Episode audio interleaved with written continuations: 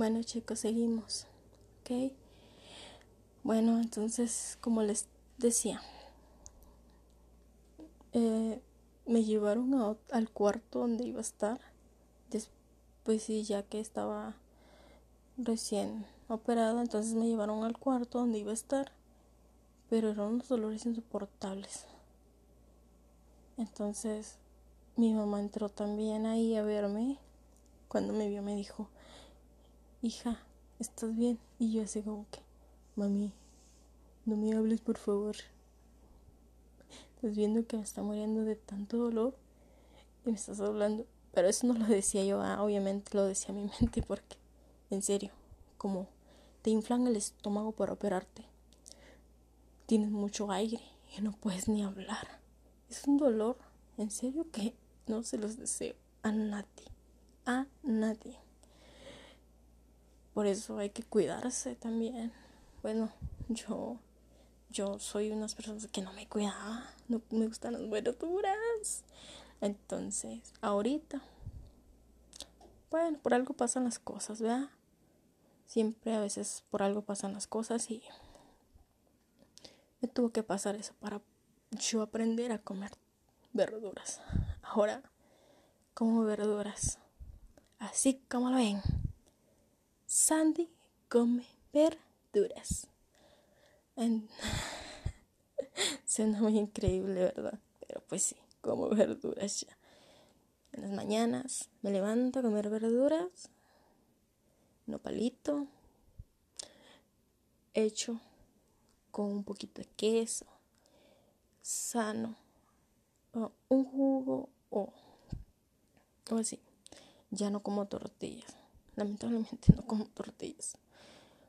Porque, pues no sé, a lo mejor por la operación que me hicieron, no sé, la verdad. Cuando como tortillas me, hace como que gruña mi estómago muy feo, así, no sé. Bueno, ok, para el que ha tenido una cirugía igual que la mía, pues una laparoscopía, obviamente me va a entender que son, cómo son los síntomas, vea. Bueno, así. Como les decía entonces, estaba yo ahí acostada cuando me vi el drenado de un lado, había mucha sangre. Válgame. Me desmayé cuando me vi mi sangre. Entonces mi mamá salió. Uy, híjole, gritan. Doctor, doctor. Mi hija se está desmayando, se está desmayando. Y yo así como que, ay Dios. Pero, pero yo, yo cuando me desperté, porque yo no sabía ni qué rollo va ni qué rollo de qué, qué pasó. O sea, yo me desmayé cuando vi, o sea, prácticamente cuando vi mi sangre, que tenía todo chorreado así, hoy no en toda la cama. Yo no puedo ver sangre. No. Así como lo oye. Yo no puedo ver sangre. Me desmayo. Me desmayo. Alguien que le pase lo mismo me va a entender que uno se desmaya. Bueno, yo me desmayo al ver sangre, ¿verdad? Pero desperté. Gracias a Dios desperté. Salí de ahí, me cobraron, híjole, si cobran caro, pero bueno, eso es como yo les decía. Lamentablemente, a veces uno no tiene dinero. Yo, pues, de unos ahorritos por ahí, tuve que pagar el seguro. Tuve que perdón, tuve que pagar particular. Porque el seguro no te va a atender así. No te va a atender. Que porque dicen ellos, hasta que se termine la mendiga pandemia. O sea, no manches. Entonces yo me tengo que esperar hasta que termine la mendiga pandemia para que me operaran. Obviamente no me quise. Digo yo, válgame. Entonces aquí yo estaría con ustedes ahorita, contándoles, diciéndoles todo esto que estoy diciendo aquí. Pero bueno, yo no sé por qué. A veces digo yo, Si yo estudio una profesión, es porque me gusta, es porque me arriesgo a esa profesión. Porque al tú estudiar enfermería,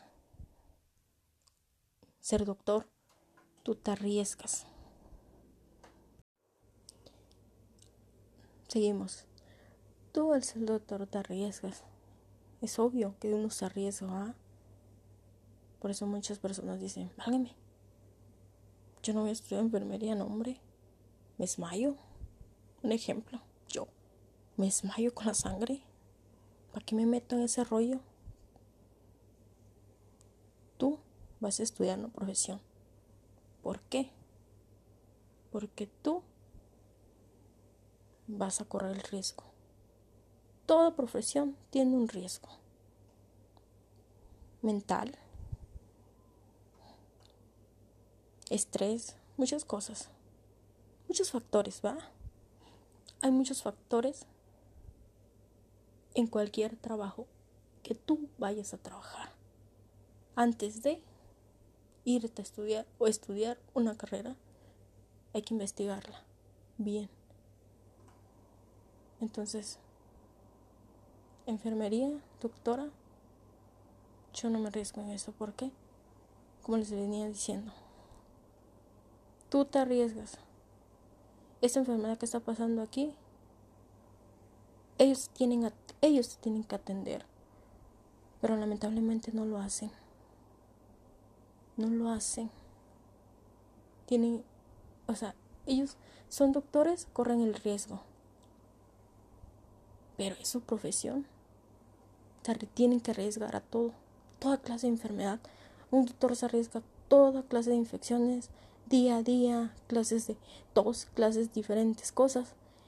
Lo tienen que hacer, tienen que atender a las personas. No entiendo por qué no quisieron atender. Lamentablemente el video que vi, el señor murió. No lo quisieron atender. Mm, ahí estará en las redes, todo el mundo lo está viendo. Descanse en paz el pobre señor. Yo aquí estoy contando con ustedes. Estoy contando todo lo que me pasó el año pasado hasta ahorita, ¿verdad? ¿Qué está pasando? Porque está pasando. O sea, está pasando. Es feo. Me está dando ganas de chillar, pero estoy aguantando, chicos, chicas, de donde me escuchen, estoy aguantando. Porque si yo estuviera en el lugar de ellos, no sé qué hubiera hecho, la verdad. Gracias a Dios, aquí estoy con ustedes, contando contándoles. Aquí estoy. Se los agradezco por estar conmigo. Los dejo. Seguiré. Seguiré aquí con ustedes.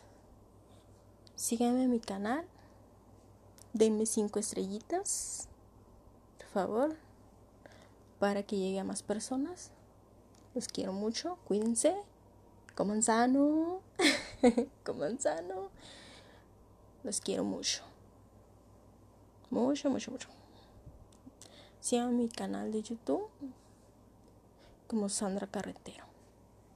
Los dejo.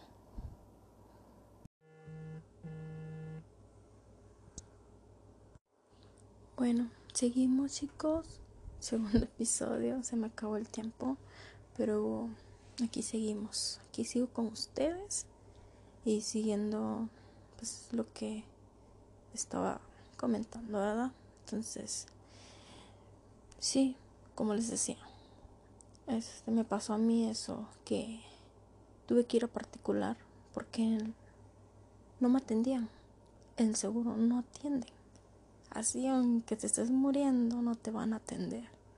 Y lamentablemente tuve que ir, pues, particular, chicos, porque sí, la verdad, me estaba muriendo. Entonces, fue de urgencias, hicieron todo lo que tenían que hacer, entonces me metieron a... Yo estaba, en serio, estaba yo muerta de miedo, porque no sabía la verdad qué iba a pasar en esa cirugía. No sabía yo qué iba a pasar. Estando ahí, dije yo, válame. Y la doctora entró, la que está al lado del doctor, ¿verdad? ¿Qué iba a pasar? O sea, pasó, me dijo, va a firmar unos papeles que usted cualquier cosa es para que usted, cualquier cosa que le pase, pues usted ya firmó. Y yo así como que, sea, ¿es en serio? Y yo así, ay, válgame. Entonces, ¿puedo morir? Entonces yo, ay, no, no. Entonces dije, ok, tranquilate, tranquilízate, respira, exhala. Entonces, lo que hice, bueno, me empezó a decir la doctora, eh, ¿ha tenido una operación? No. ¿Ha, tenido ¿Ha tenido anteriores abortos? No. Entonces, a ciertas preguntas, ¿verdad? Que te hacen los doctores. ¿Fuma? No. ¿Toma? Tampoco. ¿Se droga? Tampoco. Entonces dije yo, pues ya. Me dijo, ok. Entonces ahorita lo vamos a pasar, le vamos a poner suero y se tranquiliza para pasarla a la operación. Dije, ok, pasé. Estaba yo y en eso dije, híjole, ¿qué voy a hacer? Me estaba muerta de miedo, no sabía qué hacer. Cuando me inyectaron en la espalda, ay no, qué horrible sentí, en serio, horrible. O sea, no se lo deseo a nadie terminé de la cirugía y me acosté, me bueno, me acostaron, no me acosté yo obviamente, pero me acostaron en la camilla. Entonces no podía respirar, sentía que me estaba, o sea, no sé, es un dolor insoportable cuando te terminan de operar porque se te va quitando la anestesia. Entonces empiezas con los dolores horribles. Y yo decía, ay no, y luego que te dejaron un drenado a un lado y, y te va saliendo mucha sangre así como que, ay no, válgame. Chicos, hoy te les sigo contando. Vamos, tercera parte. Disculpen.